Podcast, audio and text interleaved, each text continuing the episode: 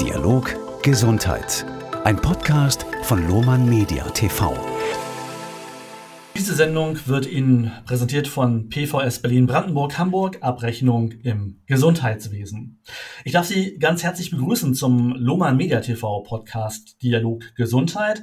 Mein Name ist Peter Clausen. Es geht in dieser Folge um die Digitalisierung. Zu Gast Professor Roland Drill.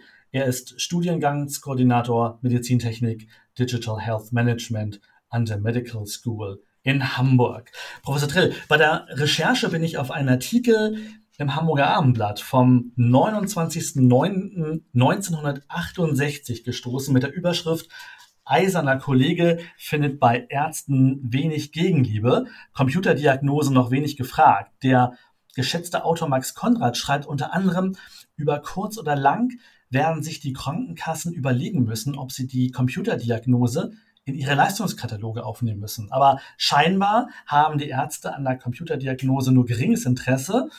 Ähm, spannend ist das und bezeichnend finde ich bis heute, wenn man sich anschaut, welchen Stellenwert die Digitalisierung in unserem ganz normalen Alltag hat. Können Sie das so bestätigen? Ja, guten Tag, Herr Klausen. Vielen herzlichen Dank. Da haben Sie eine tolle Fundstelle gefunden. Ähm, der Autor hat über kurz oder lang ja geschrieben in seinem Artikel. Also man kann ja bestätigen, dass kurz nicht richtig geklappt hat. Wir sind also wirklich on the long run.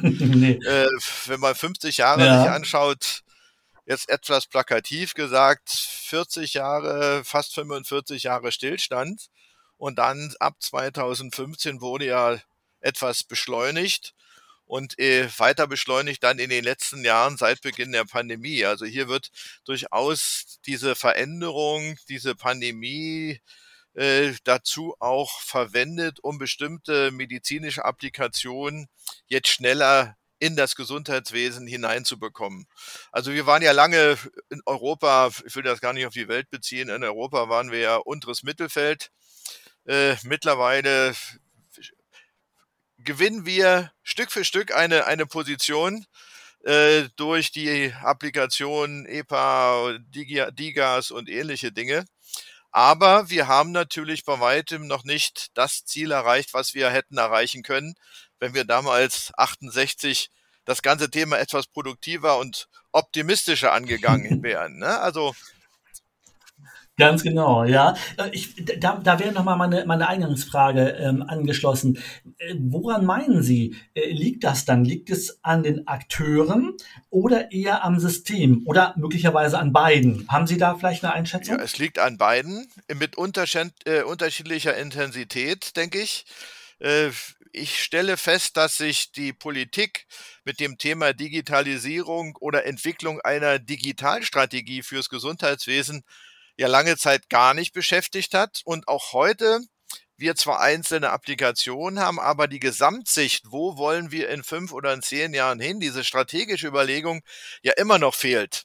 Ich, ich war ja lange in, im, im mhm. baltischen Raum unterwegs und kenne die Strategien der dort vorhandenen Länder. Ich glaube, in Estland sind wir jetzt bei der fünften Novellierung der Strategie, die angepasst wird an technologische Möglichkeiten. Und was wir machen, finde ich interessant, finde ich spannend, aber es ist natürlich Stückwerk. Das muss man so sagen. Und wir haben festgestellt, äh, das Thema Akzeptanz hat sich natürlich auch stark entwickelt. Also das, was Sie vorgelesen haben, dass 68 äh, Mediziner sehr zögerlich damit umgegangen sind, kann ich bestätigen für lange Zeit bestätigen. Jetzt zur Zeit gibt es Untersuchungen, dass die Ärzte und Ärztinnen, insbesondere im stationären Bereich, ja, diesem Thema sehr stärker oder stärker sich geöffnet haben. Äh, man sieht es im niedergelassenen Bereich als dem anderen Versorgungsbereich an der Nutzung der Videosprechstunde. Also da gibt es ja gerade in den letzten zwei Jahren ja eine, eine Explosion von Anwendungen, die auch geschuldet ist der Tatsache, dass eben viele Patienten von sich aus etwas Druck gemacht haben und ihre, ihren Bedarf anders formuliert haben, um nicht in die Sprechstunden von Ärzten zu gehen, weil sie eben Ansteckungsgefahr befürchteten. Also da hat so ein bisschen diese Pandemie mhm. der, der Digitalisierung, so kann man wirklich sagen, einen kleinen Schub äh, verliehen. Ja, damit wären wir direkt im Thema, Professor Trill. Wovon hängt denn Ihrer Meinung nach der Erfolg der am Start befindlichen digitalen Services ab? Gibt es da ähm, einen Schlüsselsatz, den Sie uns mitgeben können, ein Merksatz wie früher in der Schule, oder ist es durchaus e-, etwas differenzierter? Ja, Merksatz, da würde ich es mir wirklich sehr, sehr einfach machen. Ähm, ich denke, es sind ja bei den Anwendungen wir kommen vielleicht ja noch darauf zu sprechen, wenn wir über die elektronische Patientenakte reden, über das E-Rezept reden oder über die digitalen Gesundheitsanwendungen reden, später digitalen Pflegeanwendungen, die sind ja auch schon in der Pipeline. Äh, mhm. Das sind ja alles Anwendungen, wo ja nicht eine der Professional allein damit äh, befasst ist, Klammer auf, äh, wenn man so sagen darf, im Gegensatz zu reinen Consulting-Aktivitäten, Teleradiologie zum Beispiel, die sich zwischen Professionals abspielen. Hier ist ja der Patient, der Bürger, wenn wir das Thema Prävention mit aufnehmen, der Bürger ja auch ganz zentraler Partner in diesem Kommunikationsprozess. Und dann frage ich mich natürlich aufgrund der Dynamik, ist es denn gelungen, den Bürger, den Patienten auf diesem Weg der Digitalisierung mitzunehmen?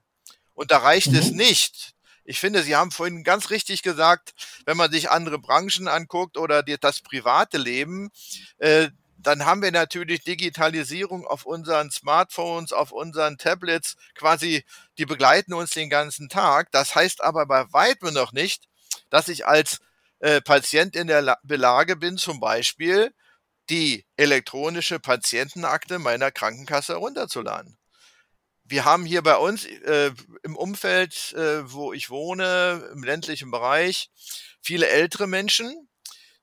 Denen erzähle ich dann, es gibt eine elektronische Patientenakte. Ihr habt das Anrecht, die Akte eurer Krankenkasse herunterzuladen. Und diese Menschen können skypen mit ihren Enkeln, mit ihren Kindern.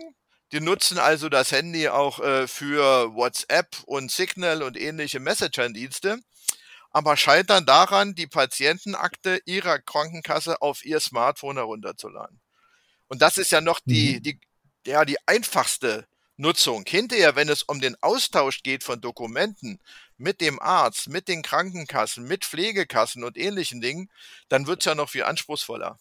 Und ist, das finde ich, dieser Erfolgsfaktor, ja, wir nennen das immer digitale Gesundheitskompetenz.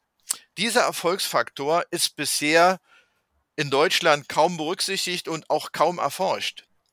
Ne, man mhm. hat also über Technik geforscht, man hat äh, sehr interessante Applikationen entwickelt, aber den Nutzer mit seinen Fähigkeiten auf der anderen Seite, den hat man meines Erachtens zu wenig berücksichtigt. Und da gibt es eben auf der anderen Seite in anderen Staaten, wenn Sie in den skandinavischen Ländern sich umschauen, natürlich auch Strategien, wie man sich mit dem Thema auseinandergesetzt hat. Vor vier, fünf, sechs Jahren schon. Ich finde, da sollte man mal hinschauen und sich überlegen, wie man die Menschen erreicht. Ja, wir sind jetzt ja schon direkt ähm, im, im, im Content sozusagen drin, nämlich ähm, der Patient eingebunden als aktiver Kommunikationspartner und Akteur, Stichwort Patient Journey Systeme. Sie hatten das schon angesprochen, Videosprechstunde, Telemonitoring, DIGA, EPA und E-Rezept, mhm. sind dann, wenn ich den Patienten mit einbeziehen möchte, die Weichen ja noch nicht gestellt. Sie sprachen die skandinavischen Länder an. Welche Weichen müsste ich denn denn jetzt stellen, um den Patienten ähm, einmal dafür zu begeistern oder auch aktiver einzubeziehen? Das ist eine super Frage, Herr Klausen. Da wir uns noch nicht so intensiv mit beschäftigt haben mit Deutschland, äh, wäre jetzt, können Sie jetzt einen Preis gewinnen, wenn Sie jetzt also quasi den Königsweg hätten. Ja, unbedingt. Wir fragen auch nachher unsere, unsere Hörerinnen ja. und Hörer nochmal in den, in den Kommentaren. Weil, Aber ähm, haben, haben Sie eine Idee? Also es geht jetzt, idealerweise würde ich sagen, ein Dreiklang. Zuerst wären natürlich die Kostenträger auch gefordert, weil eben das Thema E-Rezept, das Thema EPA unmittelbar mit ihnen verbunden ist. Also hier ist die Frage, wie kann eine Krankenkasse die Versicherten in diesem Bereich digitale Gesundheitskompetenz stärken? Ist auch relativ schwer, ich weiß, weil Top-Down, also quasi jetzt ein, ein, ein Flyer rumzuschicken und zu beschreiben, wie man das macht, äh, wird wenig ja, Überzeugungsarbeit äh, tatsächlich erreichen können in der Situation. Die Ärzte, die können das, könnten das natürlich wunderbar, wenn sie die Zeit hätten, in der Praxis, in der Sprechstunde zum Beispiel dem Patienten genau zu erklären, wie dann die Kommunikation abläuft. Wenn ich aber die Kontaktzeiten im deutschen Gesundheitswesen von sieben Minuten im Kopf habe, das Thema Pandemie im Kopf habe, dann muss man eben auch mit den Ärzten, den Ärzten Verständnis haben und konzidieren, dass sie eben einfach die Zeit nicht haben. Für mich ist das durchaus eine Chance, ich, ich träume jetzt ein kleines bisschen, Herr Klausen, äh, mhm. vielleicht eine mhm. Chance, dass man versucht, in den, ja, in den Vierteln, wo die Menschen leben, tatsächlich so kleine Unterstützungs- vielleicht auch ehrenamtliche Art und Weise, Komitees oder Unterstützungsgruppen in anderen Ländern sagt man da so Healthports dazu, entsprechend zu nutzen, um dann im persönlichen Kontakt, in der persönlichen Unterstützung die Menschen für die Nutz Nutzung zu gewinnen und auch die, den Umgang damit entsprechend, ja, man muss schon sagen, trainieren. Das ist, glaube ich, das, was man tun kann. Interessant ist eine, wir hatten hier eine äh, Medical School Hamburg ein kleines Seminar mit Studierenden und wir hatten eine junge Dame, die aus Dänemark stammt und jetzt bei uns an der Hochschule studiert. Die sagt, ihr müsst das ganz einfach machen. Das E-Rezept ohne Übergangsfrist, 1.1.2022 und dann werden die Leute sich schon daran gewöhnen, wenn das Rezept nicht mehr so kommt, wie es kommt. Äh, das ist natürlich jetzt eine sehr eine harte Auseinandersetzung, aber auf der anderen Seite können wir uns natürlich Übergangsfristen von 15 bis 20 Jahren im Gesundheitswesen nicht leisten. Also da mhm. muss etwas passieren in der Forschung, in der Umsetzung man muss einfach mal akzeptieren, das ist immer der erste Schritt. Wir haben ein Problem in der Umsetzung von Applikationen, von Anwendungen. Zweiter Schritt, zusammenkommen und dann eben möglichst Programme entwerfen, die die Menschen auch erreichen. Und deshalb denke ich, ist manchmal in dem Kontext Bottom-up besser als Top-down. Kommen wir nochmal vom Patienten wieder zurück zur Institution. Im Augenblick ist ja in aller Munde das Krankenhauszukunftsgesetz. Ja. Kann das aus Ihrer Sicht eine Initialzündung für die Weiterentwicklung der digitalen Infrastruktur sein und ist allein der Blick auf die Technik überhaupt ausreichend? Initialzündung ja. Äh, man darf natürlich nach Auslaufen des äh, Zukunftsgesetzes jetzt dann nicht wieder in einen ja, Mittagsschlaf verfallen oder Dauerschlaf verfallen und sich darauf ausruhen wir schaffen bestimmte Anwendungen, aber die Anwendungen werden jetzt, wenn sich äh, entsprechende Reifegradkonzepte dann wiederfinden, nicht dazu führen, dass wir bei 100 Prozent sind, sondern wir werden weitere Schritte in die Zukunft hineingehen müssen. Das heißt, alle Beteiligten müssen darüber klar sein, weitere Investitionen in digitale Technologie im Gesundheitswesen, in allen Sektoren wird notwendig sein. Das ist völlig klar. Ihre Frage nach der Technik ist auch glaube ich, eine, die so ein bisschen, ja, äh, unterschätzt wird. Denn was nützt es, wenn wir an der Stelle die tollsten Technologien einsetzen, wenn Sie zum Beispiel das Thema Patient Journey nehmen? Aber auf der anderen Seite die Nutzer und das bei Patient Journey sind das ja auch in den Abläufen die Menschen, die Ärzte, die Pflegekräfte, die Therapeuten. Wenn auf der Seite quasi nicht deutlich wird, ihre Rolle und was bringt die Umsetzung dieser Patient Journey für die Organisation, für die Prozesse im Krankenhaus.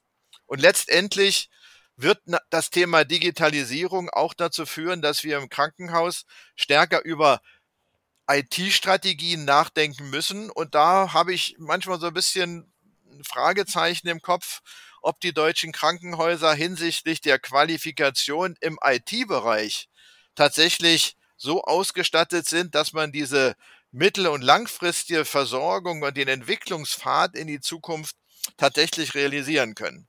Ne, das ist das ein, Punkt, äh, den wir mhm. am Anfang auch kurz angeschnitten haben. Das Gesundheitswesen ist bezüglich der Qualifikation von IT-Kräften in Konkurrenz zu anderen Bereichen, die zum Teil besser bezahlen und zum Teil attraktive Stellen anbieten, weil sie in der technologischen Entwicklung schon weiter sind. Also da müssen wir im Bereich der Qualifikation eindeutig auch etwas tun. Mhm. Sie sind ja Studiengangskoordinator ähm, Digital Health Management. Der ist ja relativ neu an der Medical School in Hamburg.